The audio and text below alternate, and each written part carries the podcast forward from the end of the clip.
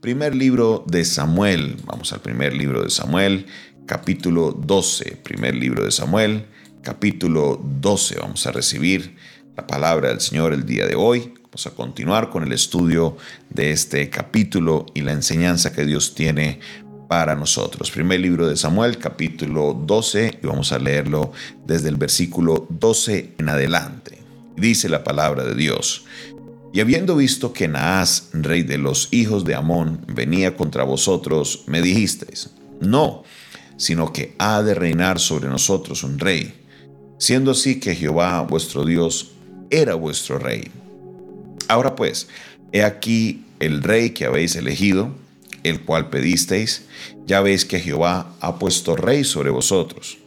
Ahora pues, es, perdón, si temieres a Jehová y le sirvieres, si oyereis su voz y no fuereis rebeldes a la palabra de Jehová, y si tanto vosotros como el rey que reina sobre vosotros servís a Jehová vuestro Dios, haréis bien.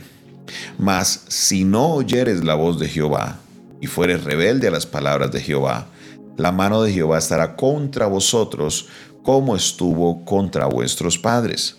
Esperad aún y mirad esta gran cosa que Jehová hará delante de vuestros ojos. No es la hora, no es ahora la siega del trigo.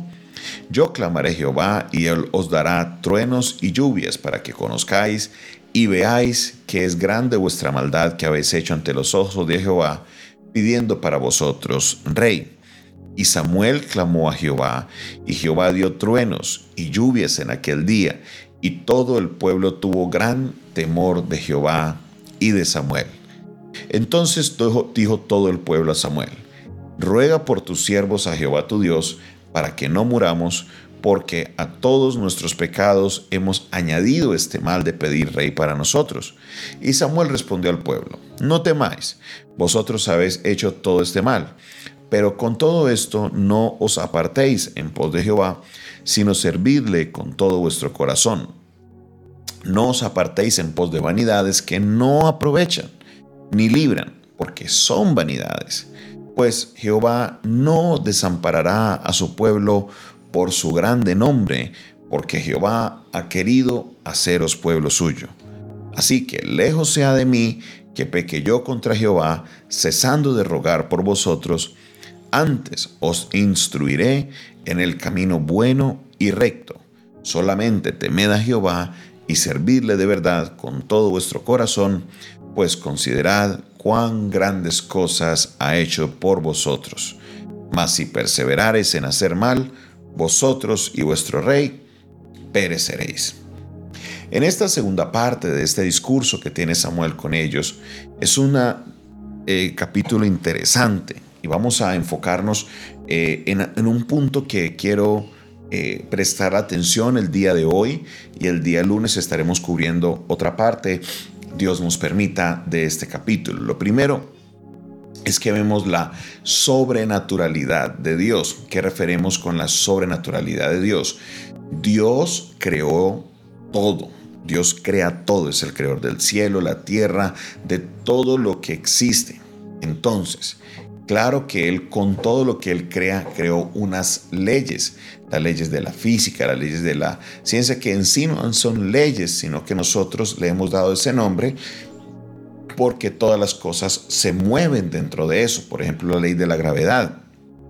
No es de que Dios dijo, hágase la ley de la gravedad. No, nosotros los seres humanos le dimos ese nombre porque todos los... Eh, los seres vivientes, todos los elementos que están bajo un campo de gravedad obedecen al campo gravitacional. Pero, y aquí este es el gran pero que nosotros debemos entender, Dios, quien es el creador de todas las cosas, Él puede intervenir en ese tiempo y espacio para cambiar eso que Él mismo ha creado. ¿Por qué razón? Porque Él tiene la potestad de hacerlo. Como creador, Él tiene la potestad de intervenir en cualquier momento de la naturaleza y crear lo que llamamos nosotros la sobrenaturalidad. En otras palabras, cosas que no obedecen a las leyes naturales para poder demostrar su poder. Era el tiempo de la cosecha, no era tiempo de lluvia. El tiempo de lluvia se da despuesito de la siembra para que así la semilla pueda germinar, crecer y dar fruto. No estábamos en tiempo de, cosecha, perdón, en tiempo de lluvia, estábamos ya en tiempo de cosecha. La lluvia en el tiempo de cosecha puede arruinar la misma cosecha. ¿Y qué pasó? Samuel les dice, vemos que no estamos en tiempo de lluvia, pues para demostrarles el poder de Dios, para que ustedes entiendan lo que le quiero decir, voy a orar a Dios y Él va a hacer tronar y va a hacer llover. El pueblo seguro se quedó como que a la espera, a ver qué pasa. ¿Y qué sucedió? Él oró a Dios y Dios hizo tronar y llover de una manera tan impresionante que ellos de una vez dijeron, aquí la cosa va en serio. Y hablaron, eh, y lo interesante es que ellos reconocen su error, de que ellos pidieron rey, de que ellos eh, se alejaron de este diseño que Dios había creado de tener jueces, de, que el rey era Dios y que eran jueces los que ejecutaban las leyes de Dios en el pueblo. Dijeron, no, queremos un rey, queremos un rey. Dios les dio el rey y Samuel les hace caer en cuenta de nuevo en este error que venía de generación en generación. Obviamente las generaciones anteriores no habían pedido rey, pero definitivamente se habían alejado de Dios como su rey.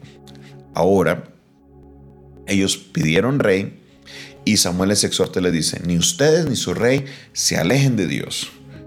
En la segunda parte de este mensaje la estaremos viendo en nuestro día lunes, en el amanecer con Cristo, así que no se lo vaya a perder por nada del mundo. Ya saben, Dios es el Dios creador de todo. Y como Él es el creador de todo, Él puede intervenir en cualquier momento de la naturalidad, perdón, para crear la sobrenaturalidad. Por eso podemos acercarnos a Dios y así en la naturalidad haya decretada una enfermedad, Dios puede intervenir y crear la sobrenaturalidad y traer la sanidad. Así haya una enfermedad que sea de muerte y no haya salida, en la naturalidad Dios puede venir e intervenir y cambiar eso porque Él es Dios y Él tiene la potestad. Esto es lo que nosotros llamamos un milagro, cuando hay algo que sucede que no obedece la naturalidad. ¿Tiene Dios el poder para hacerlo? Claro, Él es el creador. Él tiene el poder, la potestad y la soberanía para poder intervenir en cualquier momento de la historia y traer la sobrenaturalidad. Gloria y honra sea nuestro Dios que es grande y poderoso. Te doy la gloria y la honra, Señor, en este día de la mañana.